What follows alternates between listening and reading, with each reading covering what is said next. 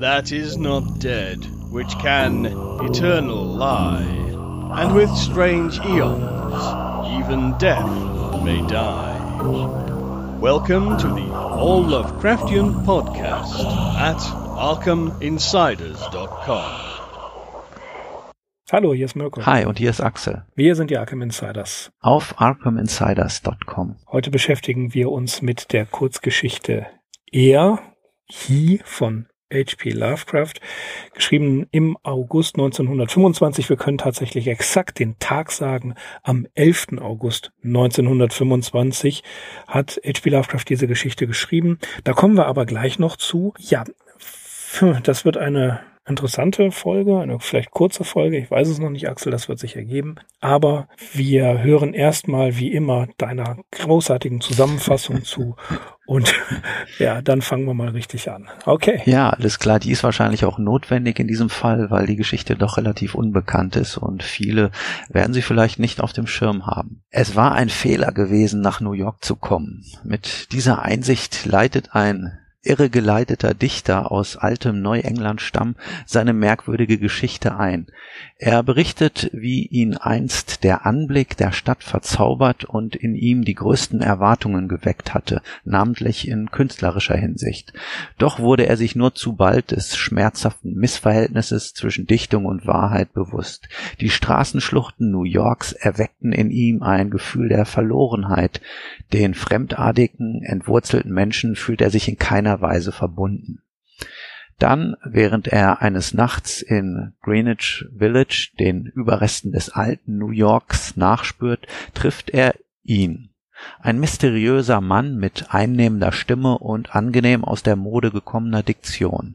Der Fremde bietet sich als Stadtführer an und verspricht unserem Erzähler, ihm einige exquisite Altertümer zu zeigen. Und während das Duo durch Greenwich Village wandelt, löst der Mann sein Versprechen ein und der Chronist ist begeistert von der Architektur, die er hier zu sehen bekommt. Schließlich steuert man ein altes Herrenhaus an, zu dem der Fremde den Schlüssel besitzt. Dort begeben sich die beiden in einen Raum im Obergeschoss mit drei kleinen Fenstern. Atmosphäre und Einrichtungen sind von musealem Charakter. Der Mann entledigt sich seines Umhangs und Huts und erscheint in einer reinrassigen Tracht der georgianischen Epoche. Er verrät, dass sie sich im Landsitz seiner Ahnen befänden und dass einer seiner Vorfahren im 18. Jahrhundert magische Künste praktiziert habe. Es stellt sich heraus, dass dieser sein Wissen von einigen Indianern erlangt hatte, die einst dieses Gebiet bewohnt hatten. Er gestattete ihnen weiterhin, hier ihre Riten zu verrichten, und sie lernten lehrten ihm im Gegenzug ihr Geheimwissen. Als der Ahne wusste, was er wissen wollte, entledigte er sich der Indianer mit Hilfe vergifteten Rums. Der Zauberer vervollkommnete sein okkultes Wissen durch Studien in Europa und war schließlich in der Lage, sich über die Gesetze von Zeit und Raum hinwegzusetzen. Einiges von diesen zauberischen Kenntnissen ist auf den Nachkommen übergegangen, der sich gerne bereit erklärt, unserem Dichter davon eine Kostprobe zu geben. Dazu begeben sie sich ans Fenster, der Gastgeber zieht die Vorhänge zurück und wundersamerweise offenbart sich der Anblick auf eine völlig unberührte Naturlandschaft im Tal des Hudsons, lange bevor dort das Herrenhaus errichtet wurde. Unser Chronist ist beeindruckt, umso mehr als der nächste Ausblick einen anderen Zeitabschnitt bietet, nämlich in jene Tage, als New York noch eine relativ junge Stadt war. Dann aber wünscht er einen Blick in die Zukunft zu tun. Die Aussicht ist alles andere als vielversprechend und es eröffnet sich ein Panorama wie aus dem Film Blade Runner. Riesige Pyramiden und Steinterrassen wachsen in den Himmel, der von Flugobjekten durchschnitten wird. Menschenmassen mit gelben Gesichtern und schielenden Augen, gekleidet in kreischend bunte Gewänder, tummeln sich zum Klang primitiver Rhythmen auf den Straßen. Angesichts dessen glaubt der Erzähler seine schlimmsten Befürchtungen bestätigt, verliert die Nerven und beginnt hemmungslos zu schreien. Damit verletzt er das Schweigegebot, das ihm sein Gastgeber auferlegt hatte. Dieser bekommt es nun selbst mit der Angst zu tun, denn auf der Treppe nähern sich jetzt Schritte, Schritte wie von Barfüßen oder Mokassins. Unheimlich und fordernd klopft es an die Tür. Der Zauberer versucht unseren Erzähler, verflucht unseren Erzähler und will ihm an den Kragen, beginnt aber gleichzeitig sich in Luft aufzulösen, bis nur noch zwei glühende Augen übrig bleiben. Währenddessen hat sich das Klopfen zum Schlagen gesteigert. Ein Tomahawk durchbricht die Tür und es flutet eine formlose, schwarze Substanz in den Raum, die sich das nebulöse Etwas, was einst der Schwarzmagier gewesen war, einverleibt. Vom Grauen ergriffen flieht unser Chronist aus dem Haus und rennt auf die Straße, die jetzt aber nicht mehr dem Hinweg gleicht. Er wird schließlich am Eingang eines kleinen Hofs an der Perry Street gefunden, hinter sich eine lange Blutspur herziehend, die sich allerdings in dem nun aufkommenden Regen verwischt. Er weiß nicht, wo er gewesen ist und wie er dorthin gekommen ist und will es auch gar nicht wissen. Er fühlt sich nachdrücklich in seiner Ansicht bestätigt, dass New York im Grunde genommen eine tote Stadt voller Verderben ist. Und diese hier geschilderte Episode hat das fast zum Überlaufen gebracht. Das letzte, was wir erfahren, ist, dass er nach Hause zurückgekehrt ist in das saubere Neue England, über dessen Wege am Abend ein würziger Seewind weht. Ende der Geschichte. Meine Güte. Herr Jemini. ja. Lovecraft ist mitten in New York, lebt schon auf der Clinton Street, haben wir ja schon gesagt, also ist äh, umgeben von genau all dem, was er hasst. Und jetzt äh, hat, ist sein, sein gesamter Hass, der schon Fahrt aufgenommen hat in unserer letzten Geschichte, das Grauen von Red Hook. Finden, dieser Hass findet jetzt hier in dieser Geschichte, denke ich mal, seinen vorläufigen negativen Höhepunkt. Zu der Zeit in New York haben wir damals eine ganze Menge schon erzählt und tatsächlich auch zu den Umständen, an den Tagen, an denen diese Geschichte äh, entstanden ist. Und diesmal, Axel, bin ich vorbereitet. Arkham Insiders Folge Nummer 76, Lovecraft im Sommer 1925. Da erzählen wir nochmal ganz genau, was an diesen Tagen passiert ist. Wie gesagt, wir können genau sagen, es war der 11. August 1925 und wie wir aus einem Brief vom 13. August 1925 an Tante Lillian wissen, hat Lovecraft eine, ja, eine Nachtwanderung unternommen. Und zwar tatsächlich durch Greenwich. Und er ist die ganze Nacht unterwegs gewesen. Das schildern wir in unserer Folge äh, 76. Und am Morgen nimmt er um 7 Uhr die Fähre nach Elizabethtown oder Elizabeth in New Jersey, ging vom Anleger circa ein Kilometer lang zum Scott Park und ähm, das ist eine kleine grün, Grünfläche zwischen der Winfield Scott Plaza und der heutigen Martin Luther King Street oder Martin Luther King Boulevard. Äh, und in der Nähe, vielleicht war es der Elizabeth Campus Bookstore, zwei Blocks weiter, hat Lovecraft sich ein, in der Springfield Avenue für die Leute, die mal dorthin fahren wollen, ein, ja, so ein Composition Book, so ein, äh, ja, was, was ist so ein kleines Notizbuch besorgt.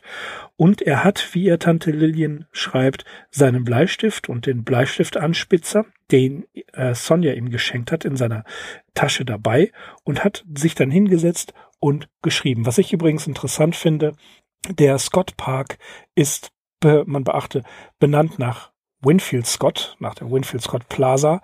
Und vielleicht ist das der Grund, warum er da hingegangen ist, denn in der Nähe der Anleger gab es auch den Jackson Park, der war näher dran. Und äh, was ich auch interessant finde, das hat mit der Sache überhaupt nichts zu tun, aber als ich mir die Gegend mal angeguckt habe, drei Blocks weiter östlich ist die Prospect Street. Und Lovecrafts letzte Wohnung in Providence war die 66 College Street. Das Haus wurde dann in die 65 Prospect Street transportiert gebracht.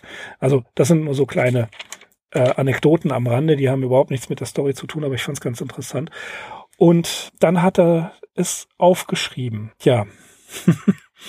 Was fangen wir jetzt mit dieser Geschichte an, Axel?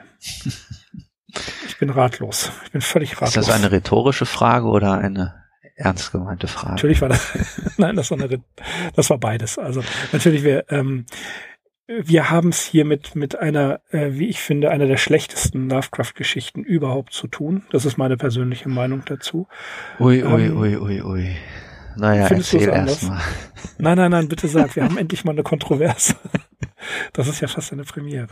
Also, was mir an der Geschichte gefällt, ist natürlich die, der Einstieg. äh, nach New York zu kommen, war ein Fehler. Das äh, wissen wir.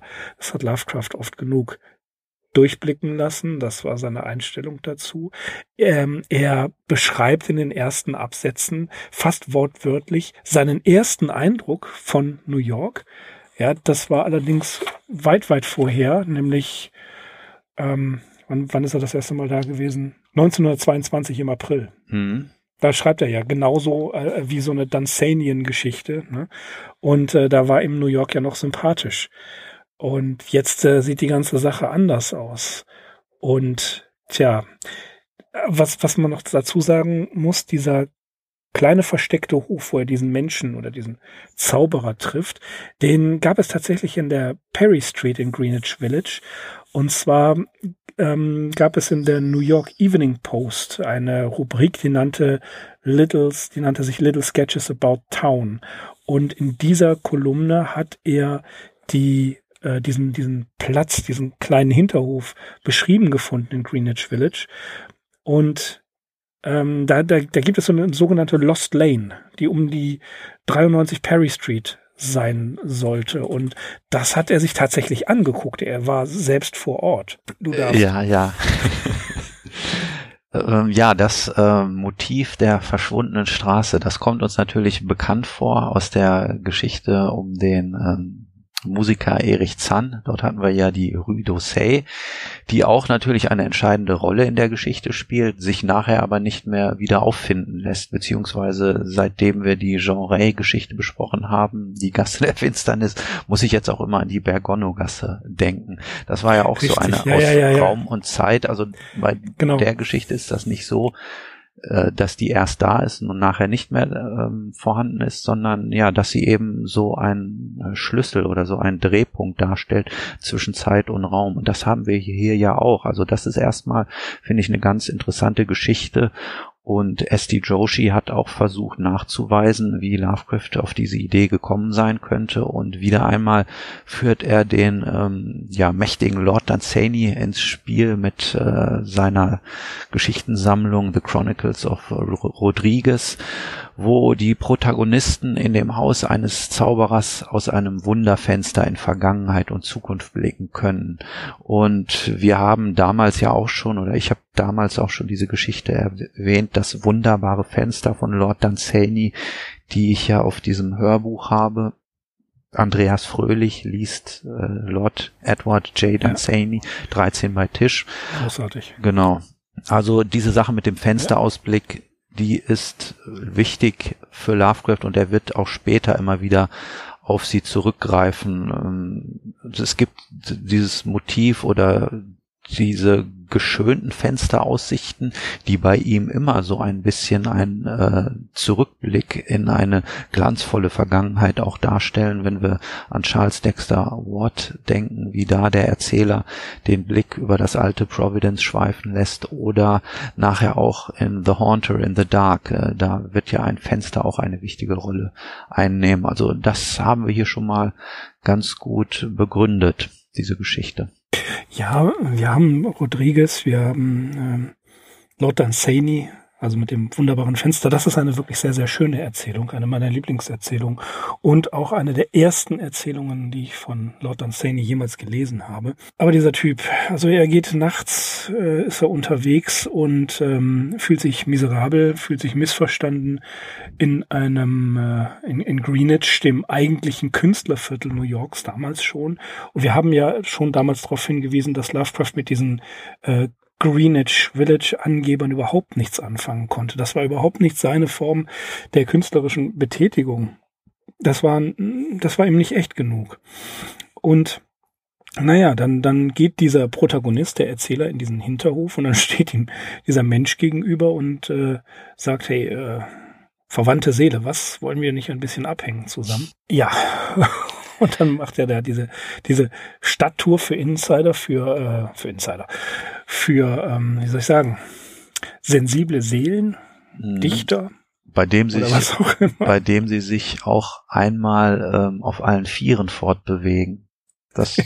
muss man sich auch nochmal bewusst machen. Ja. Also sie gehen wirklich durch unmöglichste Gänge und Hinterhöfe hindurch. Ja, und dann, dann sind sie in seinem Anwesen und äh, dann legt er seinen Mantel ab und dann kommt diese, diese Figur zum Vorschein, also dieser Cosplayer des äh, 17., 19., 18. Jahrhunderts. Und ähm, das, das ist auch übrigens eine, eine direkte, ein direktes Selbstzitat. Lovecraft sagt in irgendeinem Brief, ähm, er würde liebend gerne diese Schnallenschuhe und eine Perücke tragen. Und hier spiegelt sich Lovecrafts gequälte Seele zum Teil wieder. Wir wissen ja, dass er ständig autobiografisches, aber auch äh, ja seelisch biografisches mit in seine Geschichten einfließen lässt. Und das hier ist äh, der Gipfel der Sehnsucht nach Providence. Das ist ganz klar. In den Briefen haben wir es äh, erwähnt. Und hier sagt, äh, sagt er, ähm, das ist der einzige zivilisierte Mensch in dieser Horde von ja, Nichtmenschen, die nicht mal Träume haben. Das ist auch ein ganz harter Tobak. Er wirft den Menschen, die dort wohnen, äh, vor, dass sie unsensibel sind, nicht keine Träume haben. Und das ist aber so ein typischer Lovecraft.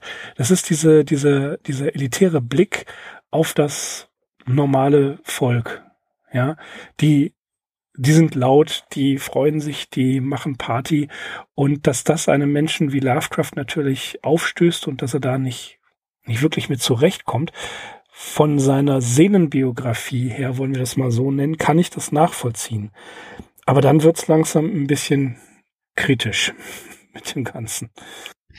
Ja, aber dieser He, äh, dieser Er, das ist wirklich, ich finde das ja eine ganz interessante Figur. Ähm, De Camp nennt ihn den Mystery Man mit seinem schwarzen Hut und dem schwarzen ja. Mantel. Erinnert er so ein bisschen. Shadow. Ja, genau. Oder an so eine Figur aus der Stummfilm-Ära, Dr. Caligari, aber klar, The Shadow äh, gehört auch zu dieser Kategorie. Ähm, das ist auf jeden Fall mal wieder ein gutes Beispiel äh, für dieses Dr. Jekyll und Mr. Hyde-artige, was wir häufiger bei Love Lovecraft finden. Denn obwohl dieser Mystery Man eigentlich ein Bösewicht ist, ein böser Zauberer, der die Indianer vergiftet hat, um äh, an ihr Geheimwissen zu gelangen, äh, ja, repräsentiert er hier ja, wie du das jetzt auch so schön dargestellt hast, äh, durchaus einen positiven Aspekt in der Geschichte, nämlich er verkörpert all das, was Lovecraft sich wirklich eben als Mensch auch gewünscht hat. Und das haben wir öfter bei Lovecraft, ähm, auch mit dem Erich Zann. Äh, das ist auch immer so eine zwiespältige Figur gewesen. Die hat auf der einen Seite was Abstoßendes, aber auf der anderen Seite ähm, ja durch durch äh, die Zugänge oder die Möglichkeiten halt in äh, glorreiche Zeiten zurückblicken zu können und die wie hier jetzt auch äh, zu verkörpern, nämlich mit Kleidung und Sprache und allem, was dazugehört, äh, gewinnen solche Leute natürlich auch ein positives, äh, positives Bild bei Lovecraft. Also das finde ich ganz interessant eigentlich. Ja, das, das, ich kann der Figur nichts abgewinnen. Ich finde ich finde die ganze Geschichte furchtbar an den Haaren herbeigezogen. Es ist wahrscheinlich der, er, er schrieb selber an, an Tante Lillian, dass er nachher, das muss man sich mal vorstellen, der geht die, des abends die ganze, oder beziehungsweise die ganze Nacht unterwegs durch New York, was schon damals gefährlich war, ist dann äh, rüber mit der Fähre nach Elizabethtown, holt sich vielleicht einen Kaffee und schreibt dann diese Geschichte, fährt wieder oder möchte rüberfahren, aber blöderweise war die Fähre kaputt, er musste also warten und geht abends nach Hause und bastelt an seiner Geschichte weiter. Der Mann hat nicht geschlafen. Ne? Ja. Also das ist das ist das, das war aber auch so eine kreative Wahnsinn. eine kreative Eruption ähm, auch wenn er kurz vorher ähm, das Grauen von Red Hook geschrieben hatte, aber dann hatte er eben auch wieder Wochen, wo überhaupt nichts passiert ist, also wo er überhaupt keinen Drive gehabt hat. Und ich glaube, das hat er sich mhm, hier mm auch zunutze gemacht. Er beschreibt das auch in einem Brief sehr ähm, anschaulich, wie es ihn halt so überflutet hat und wie auf einmal wieder der ganze, die ganze kreative Stärke, die er so lange vermisst hatte, wie sie eben wieder da gewesen ist. Und dann hat er wirklich das einzig Richtige getan fahren, gleich in den nächsten Laden rein, sich einen Block und einen Bleistift zulegen und dann anfangen loszuschreiben. Also das finde ich ja, ganz gut. Okay. Ja, gut. Also äh, wie, wie gesagt, äh, ich fand, ich finde das. Ich muss gestehen, ähm, es gab mal eine Zeit, da konnte ich ähm, ganz viel mit dieser Geschichte anfangen. Sie hat sich in, in Teilen fand ich sie interessant, in Teilen fand ich sie sehr interessant, aber das hat sich mit der Zeit gewandelt. Keine Ahnung warum ich finde sie ähm, schlecht. Dann die, die Idee, dass, dass er, dass da die Indianer gewisse Rituale ne, auf diesem Grund und Boden durchgeführt hätten. Es, es handelt sich über die Sappohannican, Sappohannican-Indianer. Wahrscheinlich wird das anders ausgesprochen, aber die haben tatsächlich in diesem Gebiet ähm, gesiedelt und die, die steigen dann nachts in dem in den ehemaligen äh, in das ehemalige Anwesen ein oder auf diesen auf dieses Anwesen, um dort ihre Rituale abzuhalten. Und der Besitzer lässt sich in diese Rituale einweihen und dann bringt er sie alle um. Es bleibt das natürlich sehr nebulös, was das für Rituale gewesen sein könnten, wie Lovecraft generell da so ein bisschen faul auch gewesen ist, glaube ich, oder er hatte nicht die richtigen Quellen zur Hand, äh, solche Dinge wirklich äh, ja weiter auszubauen. Also daraus hätte er ja noch einen ganz eigenen Handlungsstrang machen können, aber das wird immer mehr ja. so, so stichwortartig abgehandelt. Ich, Darauf hatte der gar keine Lust. Ja, glaube ich. Es ging, ging, ihm gar nicht, es ging ihm gar nicht darum, vermute ich, sondern es ging ihm einfach darum, sein, sein ganzes miserables, seine miserablen Gefühle, seinen Hass und seine Sehnsucht darzustellen. Und ganz Horrorschriftsteller, wie er nun mal war, hat er diese Indianer damit eingebaut. Wir haben das bei äh, Horror of Red Hook genauso gehabt mit den, mit diesen Teufelsanbietern und den merkwürdigen Kulten, die er da beschreibt. Das ist ein zusammengesetztes irgendwas, einfach nur damit es böse klingt. Ne? Das erinnert dann immer an die Szene aus 8 Millimeter, wie Nicolas Cage in Machines Wohnung eindringt und man hört, ich, ich weiß es nicht, ich glaube, es sind die Apex Twins und an der Wand hängt ein Poster von Danzig, einfach nur damit es düsterer aussieht. Ja, und ich glaube, das ist einfach auch nur hier äh, Staffage, das, das ist ähm, Requisit. Mhm. Ja, das, das hat er nicht so ernst gemeint mit den Indianern. Sonst hätte er sich, weil Lovecraft wäre so einer gewesen, der eigentlich noch mehr Mythen reingeballert hätte, wie wir in The Shunt House zum Beispiel gesehen haben. Da geht es seitenweise um irgendwelche äh, Werwölfe und Vampire und merkwürdige Begebenheiten. Pirat kommt auch drin vor. Ja, das hätte er sonst hier auch gemacht, wenn es ihn ja, wenn es für ihn wichtig gewesen wäre, dann hätte er noch mal sein gesamtes Fachwissen ausgepackt oder zumindest ähm, hätte er noch ein bisschen recherchiert. Aber darum ging es ihm gar nicht. Das war einfach nur der Effekt, den er brauchte. Mhm, jedenfalls ist das der Moment, wo die Indianer wieder auftauchen und dann die Treppe hochgeschlichen kommen, wo die Geschichte, glaube ich, für Joshi kippt. So, er sagt so, bis dahin ja, ist es ja, eigentlich ja. ganz gut und es, genau. er hätte es bei dieser letzten Aussicht in die Zukunft ähm, belassen sollen. Und dann kriegt die Geschichte so einen äh, pulpigen Twist, was aber auch verständlich ist, weil sie war für ein Pulp-Magazin gedacht. von falls daher. er das, falls er das im, falls er das wirklich geplant hat, ja, von Anfang an okay. für ein Pulp-Magazin mhm. zu schreiben. Ja. Da bin ich mir nicht sicher. Vielleicht aber hat er sie nachher auch noch, recht. doch noch mal überarbeitet. Also und in das Pulpende eingefügt. Ich brauche äh, irgendwas mit reitenden Leichen oder sowas. Oder äh, Mokassins, die die Treppe hochkommen. Das finde ich auch großartig. Mokassins, die die Treppe hochkommen. Und dann, dann diese, diese Masse, die, die da reinbricht, ja. Das ist so wie der Prototyp des Shogoten, der dann später, Jahre später in Mountains of Madness auftaucht. Ich finde das super cool. Vor allem das von diesem Zauberern, ach, nur die Augen wie so zwei glühende Kohlen noch übrig bleiben. tong, tong, tong, tong, fallen sie runter. ja, und gehen wie zwei Murmeln durch die, durch die Decke, äh, durch den Boden, ja. Aber dass diese, diese amorphe Masse dann so Tomahawks schwingt. Hm. Ja, das, das finde ich auch genial. Also ein Shogun, wie ist das? Äh, die Mystery Men gegen die Shogoten Geister-Indianer, die Tomahawks spielen. Also letztendlich hätte man, könnte man sich das äh, schon so ein bisschen auch äh, filmisch vorstellen. Du hast gerade das Kabinett des Dr. Caligari erwähnt. Ja. Jetzt bin ich gerade nicht sicher, wann dieser Film rausgekommen ist. Hast du das gerade auf dem Schirm? Nee, habe ich gerade nicht. Mhm. Ist der noch in den 20ern erschienen? Das, das würde mich interessieren. Äh, weil nämlich Lovecraft ja sehr gerne ins Kino gegangen ist, wie wir wissen. Mhm. Ja, von 1920 und, äh, ist der Film. Mhm. Siehst du, das kann, also ich, und ich weiß, wir wissen, ich weiß, wir wissen, dass der den, dass Lovecraft den Film gesehen hat. Und es ist durchaus möglich, oder nein, es ist nicht nur durchaus möglich, es ist sogar höchstwahrscheinlich, dass er viele, ähm, ja, Ansichten des Kinos oder äh, dieses Visuelle des Kinos. Wir haben es ja ganz oft gesagt, dass, dass seine Geschichten so beschrieben sind, teilweise so beschrieben sind, dass man sich die direkt wie einen Film vorstellen kann.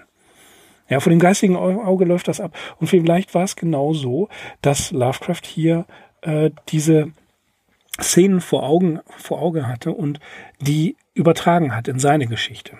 Das ist mhm. gut möglich. Ja, sein Lieblingsfilm Berkeley Square war ja deshalb sein Lieblingsfilm, weil das so ein historischer Kostümstreifen gewesen war, der also allein durch Requisiten und Kostüme äh, so einen Blick in die Vergangenheit vermittelt hat. Das war viel wichtiger als die eigentliche Geschichte ja. noch. Also es geht da ja auch um so eine Zeitreise oder eine Transformation äh, von Menschen in die Vergangenheit. Klar, das hat ihn auf jeden Fall interessiert und hier hätte man natürlich auch gut die Möglichkeit gehabt, diesen He, diesen Mystery-Mann äh, entsprechend darzustellen und auszustaffieren. Also auch die, dieses Landhaus, das er bewohnt, seine Villa, das ist ja wieder so typisch, wie es bei Lovecraft ist, liest sich wieder so wie die Beschreibung eines Freilichtmuseums. Also das ist natürlich äh, sehr akkurat nach der damaligen, nach dem damaligen Geschmack eingerichtet. Also klar, das wäre eine reizvolle Sache gewesen. Ja, auch die Fahrt äh, durch die Zeit ist interessant, denn sie erinnert auch natürlich ein bisschen an H.G. Wells. Das wollte ich auch sagen, richtig. Ah ja. ja. Mhm. Mhm. Wird aber selten, wird aber selten erwähnt im Zusammenhang mit Lovecraft, aber nichts anderes ja. ist das ja hier. Man sieht in so eine Vergangenheit, die noch einen ganz guten Eindruck macht, aber der Ausblick in die Zukunft, äh, ja, der kann einem dann den Tag gründlich verderben. Ja, vor allen Dingen, wenn man, ähm, wenn man wie Chad Pfeiffer das gesagt hat, was er sieht, ist, dass New York von Asiaten überrannt wurde. Mhm. Ne? Also das, das ist das Dr. Fu Manchu-Prinzip und davor hatte Lovecraft Angst und das, das trägt er hier, das trägt er hier in die Öffentlichkeit. Beziehungsweise wie De Camp schreibt, er sieht ein futuristisches Rockfestival.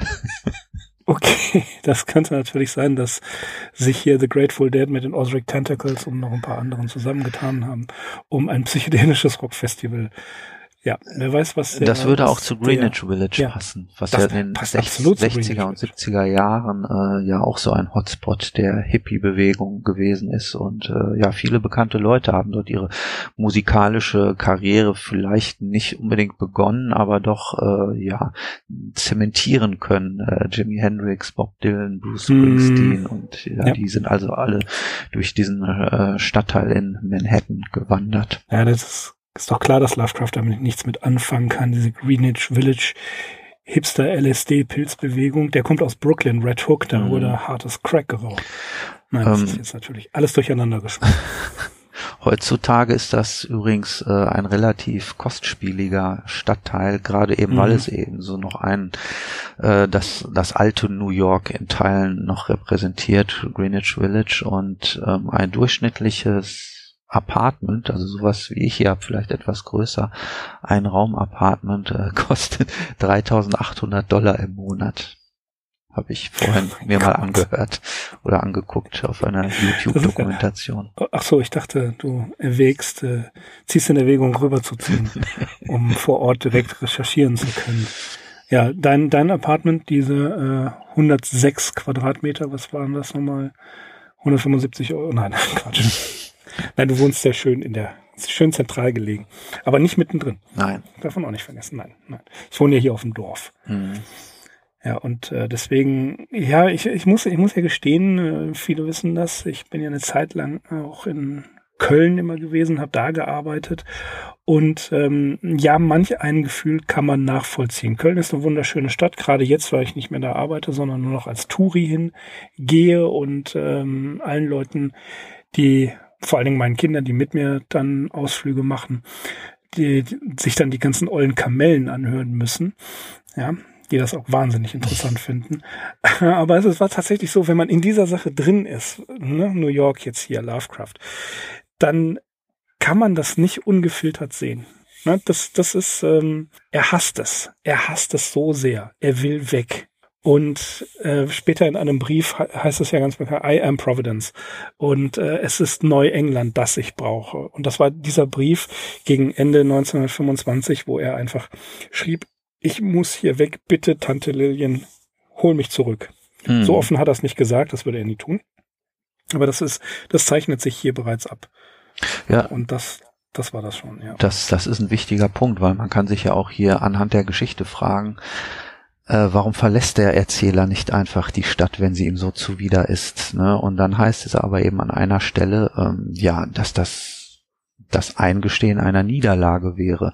Und so offen hätte auch Lovecraft das nicht gemacht. Also den Hilferuf, den du beschrieben hast, den hat er so offen nicht geäußert. Irgendwann wurde ihm halt die Entscheidung abgenommen und Sonja und so war das doch, ne? Die hat sich mit den Tanten besprochen und dann hieß es, okay, der Junge kommt zurück, ne? der Junge muss zurück, genau. Ja, das, das, das ist, halt, ich, ich glaube, das war auch so ein bisschen der Versuch, die Tante und die Ehefrau gegeneinander auszuspielen.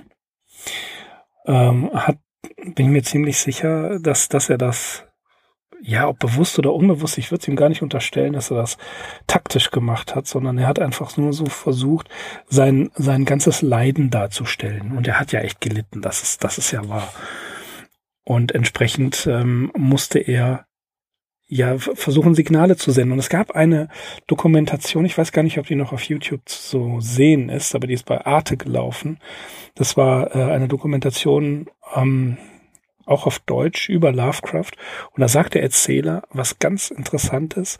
Er sagt, dann werfen Sie das Handtuch von New York zur Strecke gebracht. Das fand ich hochinteressant. Mhm. Weil das stimmt. Mhm. Ne, also er, er wirft das Handtuch, aber, oder er lässt es werfen und äh, von New York zur Strecke gebracht. Er hat New York nicht überstanden. Mhm. Na, da ist vorbei. Und sein, äh, was, was ist er? Er ist kein Agitator, er ist kein Politiker, er ist niemand, der äh, sich zu politischen Clubs trifft, denn die verachtet er. Er handelt seinen Hass anders ab. Und zwar literarisch. Und das ist, das ist äh, unausgegoren und ähm, völlig überflüssig. Weil wir ja schon gesagt haben, die Schilderung von Red Hook zum Beispiel, auch dieses, dieser, dieser Menschen, die dort sind, dieser Gangs, da braucht man den Rassismus gar nicht für bemühen. Das ist Unsinn. Genauso wie hier. Das ist alles äh, noch, noch mal einen draufgesetzt. Noch mal, äh, ich, ich muss das noch mal sagen, das sind alles die Ausländer schuld. ja, ich, äh, ich ansonsten finde New York ja total toll und ich kann mich ja super integrieren. Wären da nicht diese ganzen fiesen Ausländer, die mir hier die poetische Stimmung versauen. Mhm. Das ist das Problem. Mhm. Und das macht die Geschichte in diesen Teilen, wo das kommt, so wahnsinnig miserabel. Ja, wobei insgesamt ist der Tonfall hier nicht ganz so krass wie bei äh, Red Hooker. Das magst du anders empfinden, aber äh, ja, also ich fand das doch hier etwas noch etwas angenehmer noch zu lesen insgesamt. Also bei Red Hook ist es, finde ich es persönlich ja. äh, etwas drastischer, aber gut, ja. Wo, wobei, wobei ich bei Red Hook ähm, da habe ich auch gesagt, ich, ich, finde das nicht so schlimm wie bei He. Ne? Also wir, wir mhm. sind da wirklich, was das angeht, unterschiedlicher Meinung. Ist doch nicht schlimm. Aber ähm, dass, das, dass das in beiden Geschichten völlig unnötig ist, darüber sind wir uns, glaube ich, einig. Ja, wir wissen halt, wo es herkommt und man kann eben nicht so tun, als äh, sei das hier so reiner Zufall oder als könnte man das so unter den Tisch kehren. Nee, nee, das ist schon äh, ganz klar ähm, diese Geschichten haben auf jeden Fall ihren Startpunkt im, äh, in der im biografischen von Lovecraft und ja, das wird sie halt immer kritisch irgendwie äh, erscheinen lassen. Also man kann eben nicht so naiv oder so scheinheilig sein und äh, sie völlig losgelöst von diesen doch allzu bekannten Punkten betrachten. Nein, auf keinen Fall. Aber auch äh, abgesehen davon finde ich äh, übereinstimmend mit mit äh, dem, was du gesagt hast, dass spätestens ab dem Punkt, wo die Indianer auftauchen, wird's wird's äh, absolut schwach. Die Idee allerdings, das müssen wir noch mal erwähnen, dort ein Fenster zu haben, was ähm, in die Vergangenheit und in die Zukunft zeigt, das ist wiederum etwas Interessantes, was äh, natürlich schon ähm, da gewesen war, in, bei Don Saney, bei H.G. Wells, aber er greift es halt auf, aber er benutzt es völlig anders. Er benutzt es dann nachher, um, um das Ganze, ähm, ja, sein, sein, seine Missgunst und sein Unbehagen, was, was die Stadt auf ihn ausübt, ähm, nochmal zu verstärken. Und dann nochmal dieses Bedauern. Und das wiederum ist jetzt losgelöst von irgendwelchen Vorurteilen, sondern er sagt einfach, äh, wie schön war es damals und wie schlecht ist es heute. Das wiederum ist völlig losgelöst von irgendwelchen rassistischen Vorurteilen. Hier geht es einfach nur um die Tatsache, dass Lovecraft sich in einer völlig falschen Zeit zu Hause fühlt, dass er gerne wann anders geboren worden wäre, was allerdings auch bedeutet, dass er hier in einem Zeitalter sein möchte, was er absolut idealisiert, wo er selber aber höchstwahrscheinlich auch nicht äh, besonders weit gekommen wäre. Vermutlich. Ja, das ist ja das Schöne an solchen nostalgischen Phänomenen. Man kann sie sich eben in der Vorstellung so zurecht modellieren, wie man sie gerne haben möchte. Klar. Ja. Und die Leute äh, im 18. Jahrhundert, die haben vielleicht auf das 16. Jahrhundert neidisch zurückgeblickt und äh, das Phänomen, das wir heute haben, von dem wir selber irgendwie Kunde ablegen können, ist, äh, dass Leute die Belle Epoque oder die 20er Jahre, ne, um bei Lovecraft zu bleiben, Weimarer Zeit und so, äh, dass das halt irgendwie sehr en vogue ist mittlerweile und ja, je leidenschaftlicher man das betreibt, ähm, ne, siehe irgendwie Cosplay oder ähm, solche entsprechenden Phänomene, dass Leute halt sich komplett so einrichten wie aus der Zeit, also nur mit Antiquitäten umgehen. Das mache ich ja eigentlich auch bevorzugt, aber wobei ich auf so einen wilden Stilmischmasch Wert lege. Äh, ich bin da nicht so, ähm, so orthodoxer Verfechter. Ja, also ja, das, das sind das sind Phänomene, was ich damit sagen möchte, die mir ähm, teilweise überhaupt nicht so fremd sind und ich finde das auch interessant und es passt auch gerade zu meiner momentanen Lektüre, äh, Mirko. Ich bin nämlich mal wieder auf dein äh, Brust zurückgekommen. Du hast mir ja mal äh, die drei Bände, das also alle sieben Romane in drei Bänden geschenkt, ähm, auf der Suche nach der verlorenen Zeit. Und äh, dieses Werk ist ja auch so ein einziges Abfeiern der Erinnerung und der Vergangenheit und äh, die Gegenwart oder die Zukunft spielen da überhaupt keine Rolle. Und äh, der Marcel Proust hat ja selber nachher sich wirklich in ein Zimmer begeben und es fast nicht mehr verlassen. Also hat sich da in sein Bett gelegt und dieses Mammutwerk geschrieben. Ja, also es ist beeindruckend. Die Wände waren bei Proust, die Wände waren mit Kork zu. Mhm. Ja, also absolute Finsternis. Mhm. Das ist auch äh, ganz konsequenter Mann gewesen. Und äh, ja, ich gebe, natürlich gebe ich das zu. Ich, ich twitter ja ungefähr, jeder dritte Tweet ist bei mir. Ich liebe SF, weil ich ein Nostalgiker bin. Ich kann mich davon absolut nicht freisprechen. Ganz im Gegenteil. Ich weiß das ganz genau. Mhm. Ja? Und ich finde diese, diese, wie sollen wir es nennen, die Sehnsucht nach einer Vergangenheit, die wir allerdings erlebt haben. Ich meine, Lovecraft hat das, das sein, sein Lieblingszeitraum nicht selbst erlebt. Er kennt ihn nur aus, äh, aus, aus der Literatur. Ja, ich kann aber sagen, ähm, ich fand beispielsweise Anfang der 90er sehr interessant, eine super interessante Zeit. Und Ende der 90er fand ich auch sehr interessant.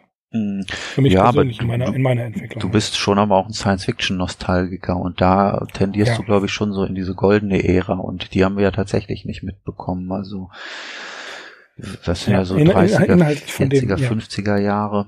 Sicher, aber auch ähm, das finde ich interessant. Ich hatte äh, auch vor ein paar Wochen ja auf Twitter gepostet, die ähm, diesen Gedächtnisband über William Foltz. Mhm.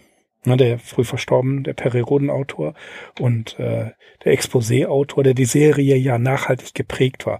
Und im Zuge dessen habe ich mich mal wieder mit den ähm, äh, mit der, mit der Science-Fiction-Szene der 70er auseinandergesetzt, äh, frühe 70er bis Mitte 1980er. Und das war schon was ganz anderes, als es heute ist. Ja, und was ich auch toll fand, Jesse, Jesse Willis von SFF Audio hat neulich ein, ein Bild gezeigt von Science-Fiction-Taschenbüchern und drunter geschrieben, damals als Science-Fiction-Taschenbücher noch ausgereicht hätten, dass es 250 Seiten sind. Die Diskussion hatten wir ja schon vor mm. ein paar Mal. Ja. Ne? Und ich sehe, dass, dass das ist genau das, woran ich mich erinnere. Diese, ähm, diese ganzen Heftromane. Ne? Geisterkrimi und John Sinclair, Perry Rodan und was es da alles gab. Die, die Heftromane, die sind ja dann alle ausgestorben, aber äh, auch die ganzen Taschenbücher, die überall rumlagen. Wir haben ja in den in den äh, Sigma to Foxtrot Folgen sowas alles schon gesagt und das ist der Punkt der Nostalgie und da denke ich mir dann auch immer, ja klar, wünsche ich mir das auf der einen Seite zurück. Auf der anderen Seite bin ich ja auch ein Realist und weiß genau, das kommt nicht wieder und das hat seine Gründe. Aber ein nostalgisches, schwermütiges Gefühl, das bleibt. Mhm. Ja, ich würde das in keiner Weise irgendwie negativ darstellen wollen, sondern das ist in meinen Augen, ist das eben auch äh, eine kulturelle Leistung der Menschheit, dass sie in der Lage ist, ihre Vergangenheit zu bewerten, ähm, ja mit ihr zu arbeiten, sie auch nochmal zu äh, rezipieren und ja eben aber auch aus der Vergangenheit wieder was Neues zu machen, weil es ist ja ganz klar, wir befinden uns eben nicht wirklich auf einer Zeitreise und wir können nicht in die Zeit zurückreisen, zumindest soweit ich es weiß und ich glaube auch nicht, dass ich es noch erleben werde. Also müssen wir ja unsere eigene Version einer Zeitreise uns ausdenken und umsetzen, entweder literarisch, filmisch äh, oder wie auch immer. Ja, oder indem Leute eben anfangen, äh, die Kleidung der damaligen Zeit nachzuschneidern und äh, sich entsprechend auszukostümieren. Was beeindruckend ist, diese Leistung. Ja, natürlich. Also, es gibt ja so äh, Videos auf YouTube, The, Beautiful Faces of Mira Luna, was die da alles machen, ne? Oder mhm. diese, äh, wie heißt das, WGT, Wave Gothic Treffen Leipzig, diese, diese Ausstaffierung, das ist ja schon sehr beeindruckend. Also bin ich immer wieder beeindruckt von. Ähm, was die Leute da alles an, an Zeit und Mühe investieren. Das finde ich ganz toll. Für mich persönlich wäre das nichts, aber deswegen kann ich es trotzdem äh, bewundern. Mhm. Und tatsächlich bei Lovecraft ist das genau das Gleiche. Er versucht hier literarisch ein Tor zu öffnen in eine Zeit, die ihm gefallen hätte, von dem, wie er sie idealisiert. Ja, und natürlich auch ganz real die Zeit, und das, das kommt immer wieder vor, bei Charles Dexter Ward werden wir es nochmal ganz, ganz, ganz deutlich erleben, dass seine eigene Zeit in Providence, die ersten 15 Jahre dort, für ihn so wichtig waren. Das ist sein Tusculum, sein Rückzugsort. Und da versucht er geistig immer wieder zurückzurudern, hinzukommen, was ihm nicht gelingt. Und das ist so dieses, äh, dieses nach, nach, für mich nachvollziehbare Gefühl des De Deplatziertseins, des Nichtwissens, was soll ich eigentlich in dieser Zeit? Ich gehöre hier nicht hin. Andererseits, wie du schon sagtest, wir haben gar keine Möglichkeit, zurückzugehen. Ne? Also müssen wir versuchen, das literarisch irgendwie hinzukriegen. Ja, man darf halt an diesen Widerspruch in Anführungsstrichen nicht krank werden irgendwie am Gemüt. So, das ist leider das, was Lovecraft in New York passiert ist. Und als er nachher wieder in Providence war, ähm, hat sich das Thema eben auch von selbst erledigt. Im Gegenteil, er war so euphorisch, äh, dass danach wirklich nochmal ein großer Output und auch so sein wichtiges Werk entstanden ist. Ja, ne? Das wichtigste Werk. Ja, da gibt es äh, einen Satz eines sehr ähm, bekannten Philosophen, Dr. Axel Weiß, der sagt, nach New York kommt Providence. Das ist halt, das ist genau das. Ne? Also wir, wir haben hier den Höhepunkt, äh, den Höhepunkt der Tiefphase sozusagen erreicht oder den Tiefpunkt der, der, des tiefen Tals. Und ab jetzt kann es nur noch aufwärts gehen. Äh, ich, und wir haben das ja damals in den New York Folgen schon gesagt. Diese, dieses Negative war sehr wichtig, um die schöpferische Kraft Lovecrafts letzten Endes genau in das zu prägen, was ihn so berühmt gemacht hat. Das war eine, eine ganz wichtige Grundlage. Ja, da kommen wir natürlich dann wirklich in, in so übergeordnete Diskussionen rein äh, vom Wert des Scheiterns und so. Äh, das äh, ist nicht das, das hat Lovecraft nicht erfunden. Da gibt es einige Befürworter. ja, aber wie mhm, gesagt, das konstruktiver Defetismus, ne? Mhm. wie das bei, bei Walter Benjamin so heißt. Mhm. Ja, oder ähm, ich weiß nicht genau, wie, wie, ich habe es gerade nicht im, äh, im Gedächtnis, aber Heiner Müller hat seine ähm, seine Lesung von Benjamin-Texten, glaube ich, genannt, den Pessimismus organisieren. Ich weiß es nicht mehr ganz genau. Äh, aber das, das ist natürlich auch ähm, konstruktiver Defetismus ist ja ein, ein wunderbarer Widerspruch. Ne? Mhm. Und äh, den finde ich halt auch sehr interessant, dass man halt das im, im Wissen gescheitert zu sein, da auch noch was draus zu machen. Mhm. Das setzt natürlich auch eine gewisse Kontrolle Äh, aber da haben wir wieder dieses Environment. Es gibt von Stephen King ja den, äh, den, den Satz, nein, ihr braucht kein schön eingerichtetes Arbeitszimmer mit vielen Büchern und einem Monster an Schreibtisch. Ja, ihr braucht einen Platz, an dem ihr ungestört schreiben könnt, ohne Videospiele, mit denen ihr Blödsinn machen könnt, sondern ihr müsst vor allen Dingen eins machen, ihr müsst schreiben. Im Schreiben zu Hause sein. Ne? Das ist der, das ist der entscheidende Punkt. Und es gibt ja, auch das habe ich schon mal erwähnt, diesen großartigen Podcast Writing Excuses, wo Profi-Schriftsteller darüber äh, erzählen, wie sie schreiben. Und Writing Excuses ist ja genau das Gegenteil. Also man, ein, auch ein Herr Lovecraft hat immer wieder diese, äh, ja, die, diese Ersatzbewegungen gemacht, sonst hätte er nicht so viele Briefe geschrieben. Er wollte schreiben, das war eine ganz wichtige äh, Kondition von ihm ja eine Conditio sine qua non, so konnte er, er musste schreiben, das war einfach sein Seins. Und was hat er gemacht, wenn er keine, wenn er sich nicht dazu in der Lage gefühlt hat, Geschichten zu schreiben, dann hat er Briefe geschrieben. Aber er hat geschrieben und das literarische, und das wissen wir von den Briefen aus New York, das war seine Zuflucht oder seine Fluchtbewegung in etwas hinein. Diese ganzen kleinen Reisen, die er unternommen hat, bloß nicht zu Hause sein. Und wenn er zu Hause war, gerade in der Clinton Street, dann hat er sich in einen dieser Alkoven zurückgezogen und hat so getan, als sei er nicht da. Das haben wir auch damals besprochen. Seine, seine sozialen Kontakte hat er für eine Zeit lang richtig reduziert. Andererseits waren diese sozialen Kontakte wahnsinnig wichtig für ihn. Also es war ein Hin und Her. Er hat da keine Linie gefunden. Ne? Mhm. Und literarisch war der Output in, äh, in, in New York ja wirklich schlecht. Manche oder viele fahren, Schriftsteller fahren nach New York, um dort eben richtig zu arbeiten und das gelingt ihnen und Lovecraft, da war das genau das Gegenteil. Mhm. Ja, und dennoch ist es wohl für ihn eine wichtige Episode gewesen, die zum Glück können wir heute sagen nur zwei Jahre gedauert hat und die auf ihre Art und Weise dann eben doch nochmal eine Produktivität angeregt hat, von der wir ja dann doch profitieren konnten auch. Mhm, genau, außer bei He. ich mag die Geschichte nicht. Sie ist aber nun mal da. ja, ich weiß, wir kommen nicht drum herum. Nein, gut. Okay, belassen wir es dabei für heute. Genug Nostalgie. Äh, Lovecraft, Lovecrafts Werk geht weiter und wir werden uns ihm natürlich weiter widmen. Denn jetzt kommen wir in die Major-Phase, wie es heißt, also in die Phase des reifen Schaffens und da wartet ja noch einiges auf uns. Jetzt kommen die großen Erzählungen, um ja fast schon mit Lyotard zu sprechen. Der meint was anderes, ich weiß. Aber äh, jetzt kommen die großen Erzählungen, jetzt wird's wichtig. Mhm. Ja, ja, wobei so eine, ja. ein, zwei kleinere Sachen werden wir auch noch äh, zu besprechen haben, ne? In, in der Gruft. Ja, so eine Menge. Eine, ja, ja, wollte ich gerade sagen. In der Gruft, Pigments Modell, mhm. im Nebel und äh, Cool Air. Kühle Luft, genau, richtig. Also wir haben schon noch ein paar kleinere Sachen ja. vor uns. Äh, aber ne, trotzdem.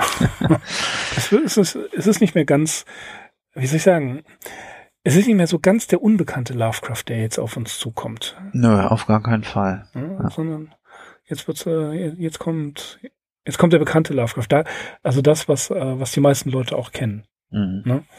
Und es ist angelegt, das haben wir ja schon in der äh, Jubiläumsfolge zu Call of Cthulhu mal gesagt, es ist schon jetzt hier angelegt. Er hat jetzt schon die ersten Vorarbeiten geschrieben.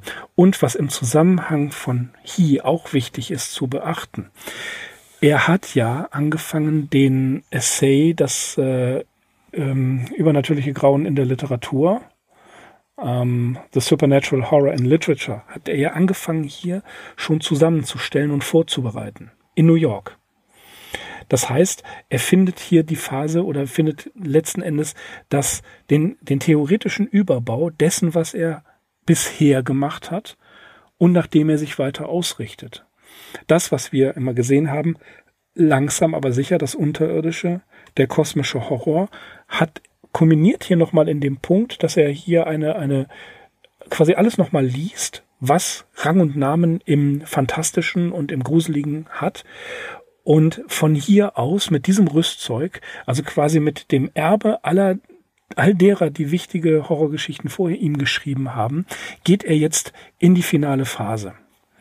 Und äh, darum ist es natürlich schon wichtig zu beachten, dass äh, er sich hier ein gewisses Rüstzeug zugelegt hat. Mhm.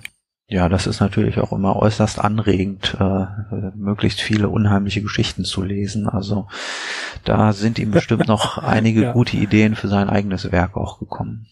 Man sollte das mal machen. Mhm. Ganz eine Menge unheimliche Geschichten lesen. Ja, könnte man als Hobby machen. Okay, ja, lass uns uns dabei, lass uns hier äh, Schluss machen mit He eher, wir haben gar nicht so viel über die Geschichte gesprochen, aber das, was sie ausgelöst hat und äh, was letzten Endes dann eine Diskussion über eine solche Geschichte aufkommt, ist auch sehr wichtig. Und für heute soll es gut sein. Mhm, alles klar. Ja, dann okay. äh, vielen Dank fürs Zuhören. Ich bin. Ja, Entschuldigung. Ich, ich bin Axel. ich bin Mirko. Wir sind die Arkham Insiders. Auf arkhaminsiders.com. Bis dann. That is not dead, which can eternal lie, and with strange eons, even death may die. Welcome to the All Lovecraftian Podcast at ArkhamInsiders.com.